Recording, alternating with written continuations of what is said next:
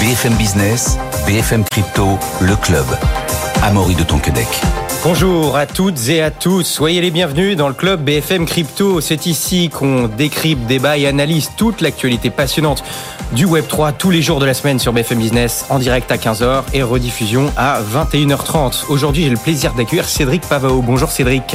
Bonjour. Vous êtes avocat fiscaliste, fondateur de Parelli, cabinet dédié à la fiscalité des acteurs de l'innovation et vous êtes aussi rapporteur du groupe de travail fiscalité et comptabilité de l'ADAN, hein, l'association qui représente les professionnels du Web3 en France et en Europe. Avec vous, on va parler dans, quelques instants du projet de loi de finances 2024, hein, euh, notamment qui porte sur la fiscalité des actifs numériques. On parlera de la fiscalité du minage et du stacking. Les débats ont commencé aujourd'hui même au Sénat. J'accueille aussi avec plaisir Grégory Raymond. Bonjour Grégory. Salut Amaury. Co-fondateur et directeur de la recherche de The Big Whale. Avec vous, on va parler dans quelques instants de ce qui se passe du côté de, de Binance. Hein. Pour rappel, Binance qui devra payer 4,3 milliards d'euros à la justice américaine. Sisi, le PDG emblématique, euh, démissionne, plaide coupable hein, d'avoir enfreint euh, les exigences en matière de lutte contre le blanchiment d'argent. Il laisse sa place donc à Richard Teng, nouveau PDG de Binance, qui est pro-régulation. On en parle dans quelques instants.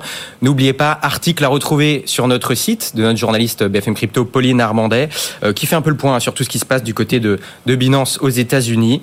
Euh, il titre Le géant des cryptos Binance peut-il survivre à ce qu'il se passe après la démission surprise de son patron? Si vous nous suivez la télé, vous voyez en preview la une de cet article. Grégory, on commence tout de suite avec ça.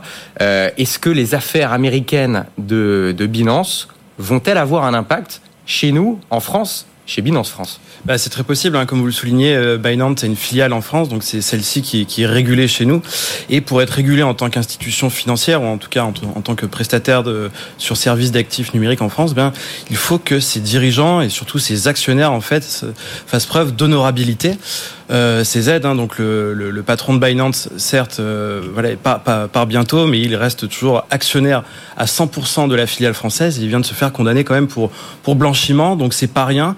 Ça risque d'avoir des conséquences effectivement pour pour la filiale française de Binance. Et euh, au niveau, pour, pour, rester un petit peu sur ce qui se passe aux États-Unis, donc il est plus PDG de l'entité Binance Monde.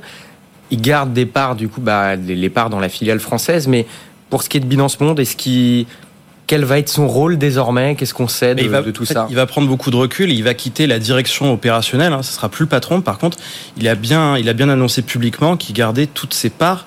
Et il me semble qu'il est actionnaire euh, majoritaire. Et la particularité de la filiale française, c'est que normalement, dans, enfin, dans le monde financier traditionnel, une filiale locale, elle est détenue par euh, une, disons, par le, le groupe mondial. Euh, là, en fait, la filiale locale de Binance n'est pas détenue par Binance Monde parce que Binance Monde n'existe pas, mais par euh, par son PDG. Donc c'est un, un homme en fait qui, détient le, capital de Binance France et non pas une personne morale. Et est-ce qu'on sait euh, par qui a été prise la, décision de mettre euh, Richard Teng, le nouveau PDG de, Binance, à la place de, de, Sisi, qui est pro-régulation bah, c'est probablement euh, Sisi lui-même. Hein. C'est un peu son dauphin. Il avait été recruté il y a quelques années, euh, voilà, pour ses compétences en, en, en matière de, de, conformité. Donc ça semble assez logique. Je trouve que c'est un bon candidat pour le rôle. Euh, en tout cas, voilà, c'est donc c'est euh, une, une, page se tourne chez Binance et on, on va avoir quelqu'un de plus polissé, moins clivant. Et je pense que c'est pas plus mal.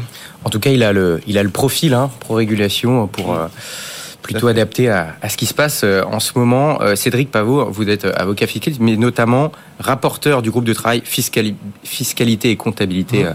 à la DAN. Mmh. Euh, quel regard vous portez sur cette actualité, euh, sur ce qui se passe du côté de, de Binance en ce moment?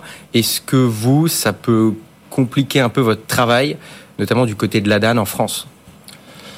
Euh, bon alors, je suis désolé, je peux pas vraiment me prononcer sur le cas de, Binance. Euh, donc, au rapporteur, je traite plutôt des sujets fiscaux.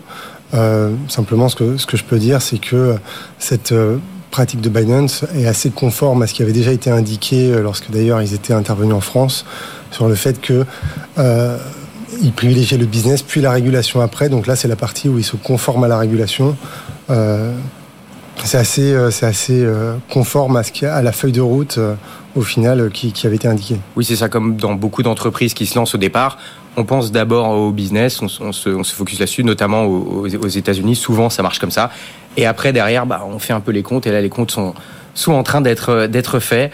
Euh, Grégory, quel, euh, c'est quoi les gros dossiers réglementaires attendus par Binance en France Maintenant, c'est quoi la suite? Alors, il y en a deux principalement. Euh, c'est le retour des, des, contrats futurs, donc les contrats à terme sur Binance, hein, parce qu'ils ont disparu de la plateforme en France en, en 2022. Donc ils attendent en fait d'avoir le droit de reproposer ce genre de produit. Donc ils ont besoin d'un go de, l'AMF, hein, le, régulateur euh, financier euh, en France. Et ils attendent aussi le précieux agrément PSAN donc qui est, qui est la, la, grosse licence en fait pour pouvoir opérer en tant que bah, de vendeur de, de crypto-monnaies hein, auprès, du, auprès du public en France. Euh, cet agrément sera obligatoire pour exercer à partir de 2025. Euh, donc en fait, si si euh, donc si l'AMF euh, voilà est un peu enfin euh, est, enfin, s'avère choqué par ce qui s'est passé aux États-Unis, pourrait euh, ralentir ces dossiers. Euh, en tout cas, et de, selon nos informations, ces dossiers sont au point mort depuis plusieurs mois parce que justement l'AMF attendait de voir ce qui allait se passer aux États-Unis. Ah, L'AMF attendait une, une, une, potentielle décision, en tout cas une potentielle prise de position de la part des États-Unis. Bien sûr, parce qu'ils n'allaient pas donner une licence réglementaire à Binance quelques quelques semaines avant que les États-Unis condamnent Binance pour blanchiment de fonds. Ça aurait fait de très mauvais genre. Donc voilà, maintenant la sanction est tombée. On on, va voir comment l'AMF va apprécier euh, ça. Et autant, autant ça peut très bien se passer aussi. Hein. Et euh, justement, c'est quoi les, les scénarios probables? Alors évidemment, on, on, on, ne sait pas, mais dans le meilleur des cas, qu'est-ce qui pourrait se passer? Pour commencer peut-être par une touche d'optimisme. Bah, il y, a, y, a, de l'optimisme. Hein. Euh, disons qu'il y, y, a plusieurs, euh, disons qu'il y a plusieurs points de vue sur l'affaire. Euh, si on se met du, point de vue de l'AMF, on peut considérer qu'elle se dit bon, voilà, les États-Unis ont, enfin, ont infligé des sanctions, ils ont, euh, ils ont forcé le départ de, ces aides, donc en fait maintenant l'entreprise va être un peu mise au pas et les choses qui étaient un peu gênantes, qui, qui, qui semblaient un peu obscures, ben, en fait vont disparaître et donc l'entreprise va être au niveau en fait pour pouvoir bénéficier des, des plus hauts niveaux réglementaires. Ça c'est une vision. Euh, donc en gros, le ménage a été fait, on va pouvoir avancer. L'autre vision, c'est que, bah, en fait, la, la, c'est une entreprise. Bah, presque criminelle et du coup elle, elle, il faut il faut l'interdire d'opérer donc en fait il y a ces il y a, il y a ces deux points de vue qui s'opposent on ne sait pas ce qui va se passer bon pour faire le point euh, là-dessus on... qu'est-ce qu'il faut retenir de cette mise au pas du coup de de Binance et Champagne Zhao, du coup, mmh. l'ex-PDG maintenant. Euh, Qu'est-ce que l'on sait, sachant que c'est encore très frais, hein, donc euh, attention, on prendra plus de recul plus tard. Mais pour l'instant, Grégory, que sait-on Qu'a-t-on à en retenir? Bah, ce qui, déjà, enfin, il faudrait, faudrait un peu voir ce qui pourrait se passer. Surtout, euh, en fait, il y a un risque que l'AMF ne donne pas son agrément. Ça, c'est possible. Il y a même un risque qu'on lui retire l'enregistrement. Ça, en fait, là, tout l'enjeu va être là dans, les prochaines semaines, dans, les prochains mois. Mais moi, j'aimerais qu'on prenne un, peu de recul. En fait, qu'est-ce que, qu'est-ce que ça a dit de qu'est-ce que ça dit de l'écosystème en fait euh, Je pense que voilà après euh, donc le, le, crash de FTX et le procès de, FT, de, de, de, son de son fondateur Sam Bankman-Fried, euh, dont le verdict voilà est tombé, enfin en tout cas le, enfin pas, pas, le verdict, mais en tout cas on, on le. Il y a il y a, il y a disons des, des, des, peines qui ont qui, qui ont été, enfin comment ça. dire, on sait ce qu'il risque. C'est ça, voilà, il risque et les peines vont être présentées, je crois, 28 mars. Oui, c'est ça, c'est ça. Il risque 110 ans de prison. Donc voilà, le dossier FTX c'est fait, Binance quelque part c'est fait. Donc en gros, euh, toutes les entreprises euh, voilà, qui étaient euh, un peu nébuleuses, ben, en fait, elles sont en train de ou disparaître ou d'être condamnées. Donc en fait, ce qu'on qu qu peut se dire, c'est qu'il y a on va vers l'institutionnalisation du secteur. Euh, ça, c'est plutôt une bonne nouvelle. On va pouvoir, on va pouvoir avancer.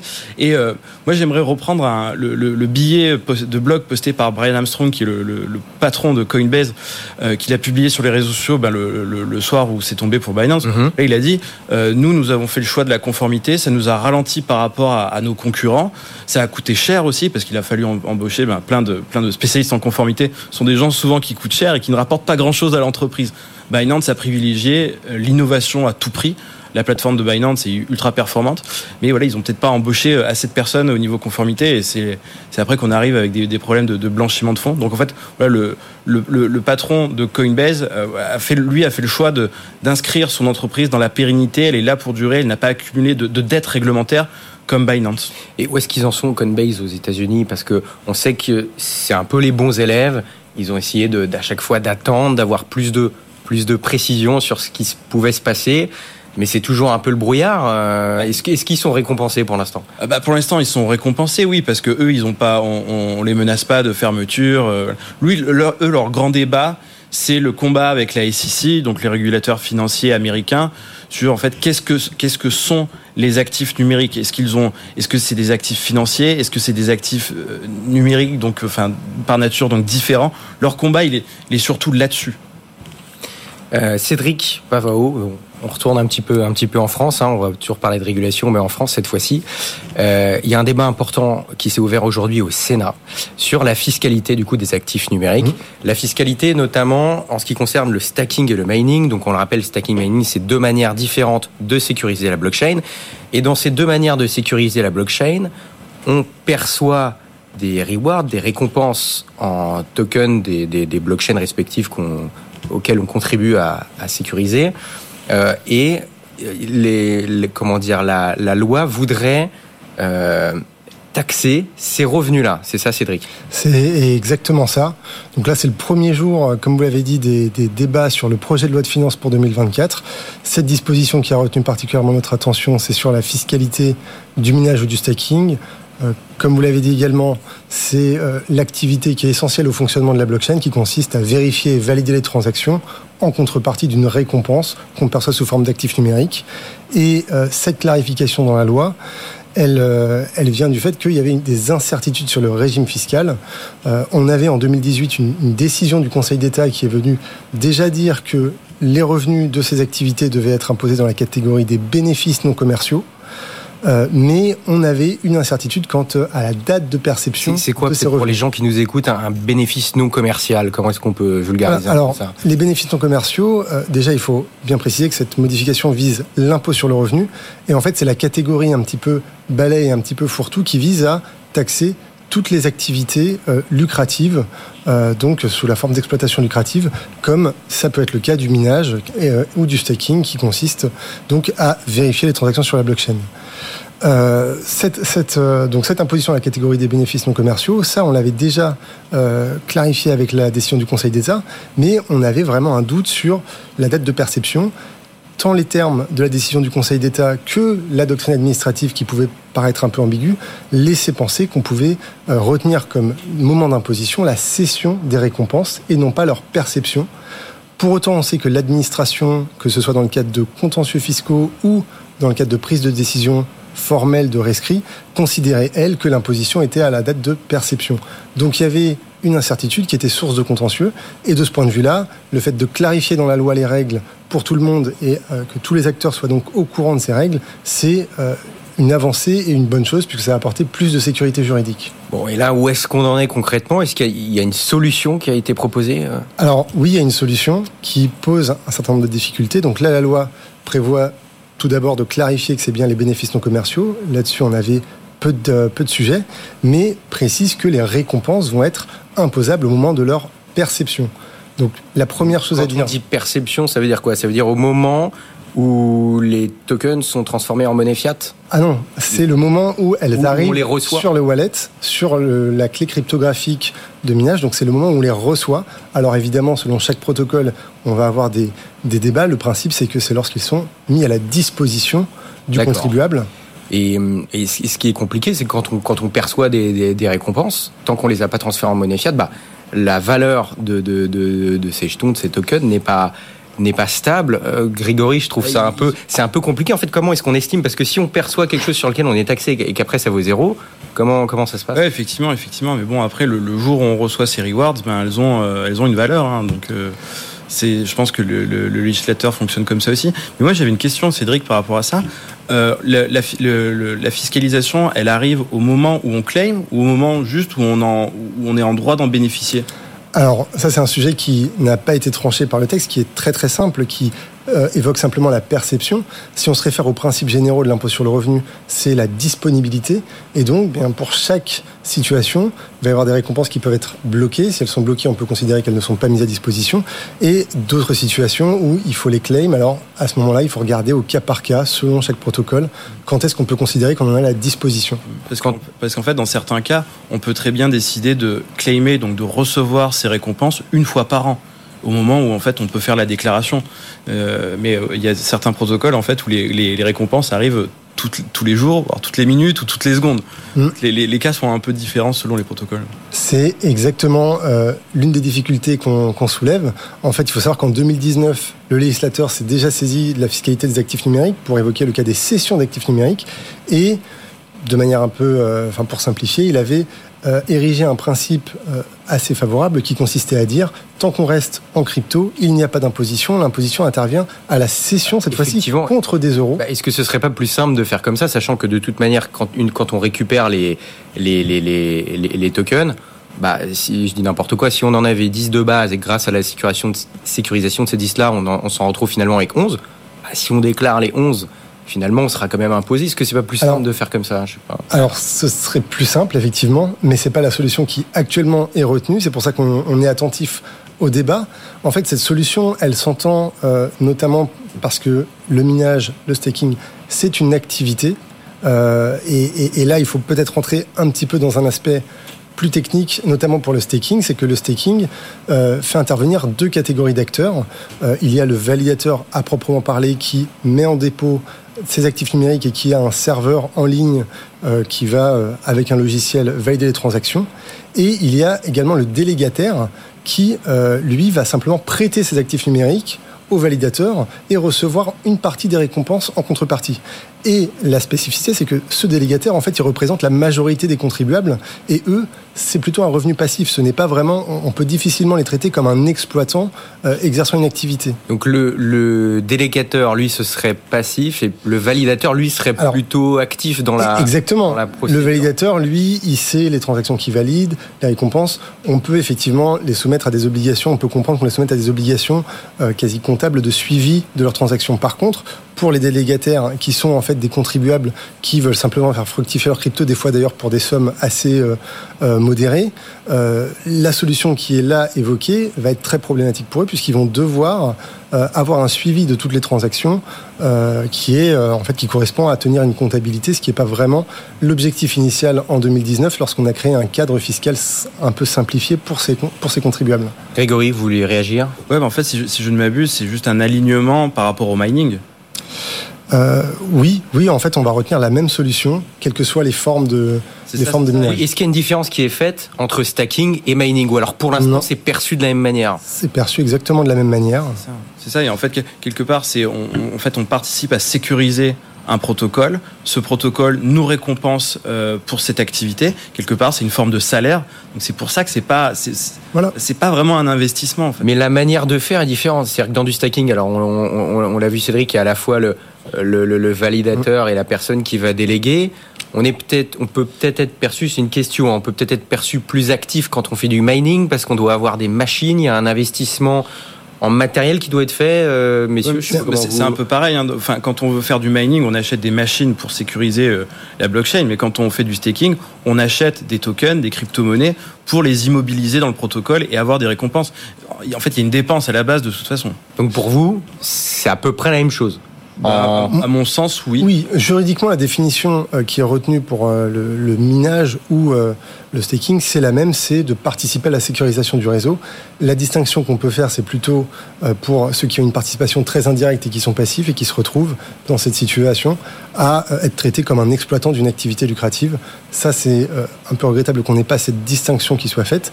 Après, les autres difficultés, la première, ça va être celle de la valorisation des récompenses qu'on perçoit. Bah c'est ça. Tant que c'est volatile, c'est Comme l'a dit Grégory, on peut en percevoir des fois des dizaines ou des centaines par jour. Et donc, à la fin de l'année, lorsqu'il faut déterminer la valeur de tout ce qu'on a perçu à la date de perception, ça peut euh, s'avérer assez complexe. Donc, par rapport à ça, il y a une solution qui est proposée qui, consiste à pouvoir valoriser de manière trimestrielle les récompenses qu'on perçoit afin de simplifier le travail des contribuables, également aussi de l'administration fiscale qui va exercer les qui va faire les contrôles. Euh, et, après, un autre problème fondamental, c'est qu'on fait coexister deux régimes fiscaux à la perception les bénéfices non commerciaux et au moment où on va céder les récompenses qu'on a perçues, la cession d'actifs numériques est également imposable. Alors, il faut bien préciser ici qu'il n'y a pas de double imposition. Pourquoi? Parce que les, sommes qui sont imposées à la perception sont prises en compte pour le calcul de la plus-value lors de la session, mais on peut quand même être dans une situation assez euh, dérangeante et assez déplaisante s'il y a eu une dépréciation de valeur entre les deux, puisque Ah oui. on va être imposé dans les bénéfices non commerciaux, alors qu'à la session, on fait une moins-value et les règles actuelles, telles qu'elles sont pensées, ne permettent pas de compenser ces profits, et donc on est imposable, autrement dit, sur une somme qu'on n'a jamais perçue. Si vous étiez au Sénat, par exemple Grégory, si vous étiez au Sénat aujourd'hui, qu'est-ce que vous proposeriez pour vous? Ce serait quoi la solution la plus, la plus simple pour, pour, pour tout le monde Bah, Cédric évoquait euh, la déclaration trimestrielle, euh, ouais, quelque chose comme ça. Ouais, je pense que c'est une, une très bonne solution, voire une déclaration annuelle. Hein, on peut, on peut rêver. Mais oui, ça passe par là. Mais euh, après, sur le, le reporting, euh, je pense que tous les gens qui vont passer par des plateformes d'échange type euh, Binance, CoinHouse pour euh, faire du staking, on va leur fournir un reporting automatiquement. Ça va, il n'y a, pas de souci. Après, c'est ceux qui, qui, qui, qui font du staking sur des, sur des choses décentralisées comme Lido, ou voilà, ce genre de choses, qui, qui ne pensent pas forcément comme le, comme Bercy le, le, le voudrait, quoi. Donc il y a, il y a des harmonisations à avoir et c'est là que ça, ça va être compliqué. Et en plus, je, je parle même pas, oui, du liquid, st- liquid staking. Est-ce que, est-ce que c'est pris en charge, voilà, dans les discussions, quoi. On peut rappeler Rapidement ce qu'est le liquid stacking Bah, le liqui- liquid staking, c'est quand, en fait, quand vous stakez, euh, par exemple, vos Ethers dans Lido, bah, euh, on, on vous donne un équivalent, euh, un, un- disons un actif synthétique qui représente ce que vous avez immobilisé et cet actif synthétique, vous pouvez, vous pouvez l'utiliser. un- pour faire autre chose. Ça Exactement. veut dire qu'on immobilise, mais tout en comment dire, tout en pouvant profiter de la valeur de ce qu'on a immobilisé dans le réel. C'est ça, c'est un peu comme si vous, vous, vous touchiez une hypothèque et que vous, vous, vous la misiez quelque part ailleurs. Quoi. Bon, qu'est-ce qui qu'est-ce qu'il faut surveiller d'autre dans ce PLF, un projet de loi de finances 2024 Est-ce qu'il y a Bah. d'autres dispositions à surveiller de près en ce qui concerne le, le Web 3 Alors, il y a une, euh, une obligation euh, qui a été étendue, l'obligation de déclarer les comptes euh, d'actifs numériques détenus à l'étranger sur des plateformes étrangères. Ça concerne les particuliers déjà. Et bien là, c'est étendu aux sociétés commerciales. Donc, elles vont devoir avoir une nouvelle obligation de déclaration. Et après, le PLF, le projet de loi de finances, est assez limité en, en disposition sur l'actif numérique. On espère quand même qu'au Sénat, on s'empare un petit peu du sujet qu'on vient d'évoquer, notamment sur le report des moins-values. Euh, mais sinon, c'est les principales dispositions. En dehors du projet de loi de finances, on constate quand même une tendance, et d'ailleurs euh, ça a été évoqué, à faire peser de nouvelles obligations sur les acteurs centralisés, sur les plateformes.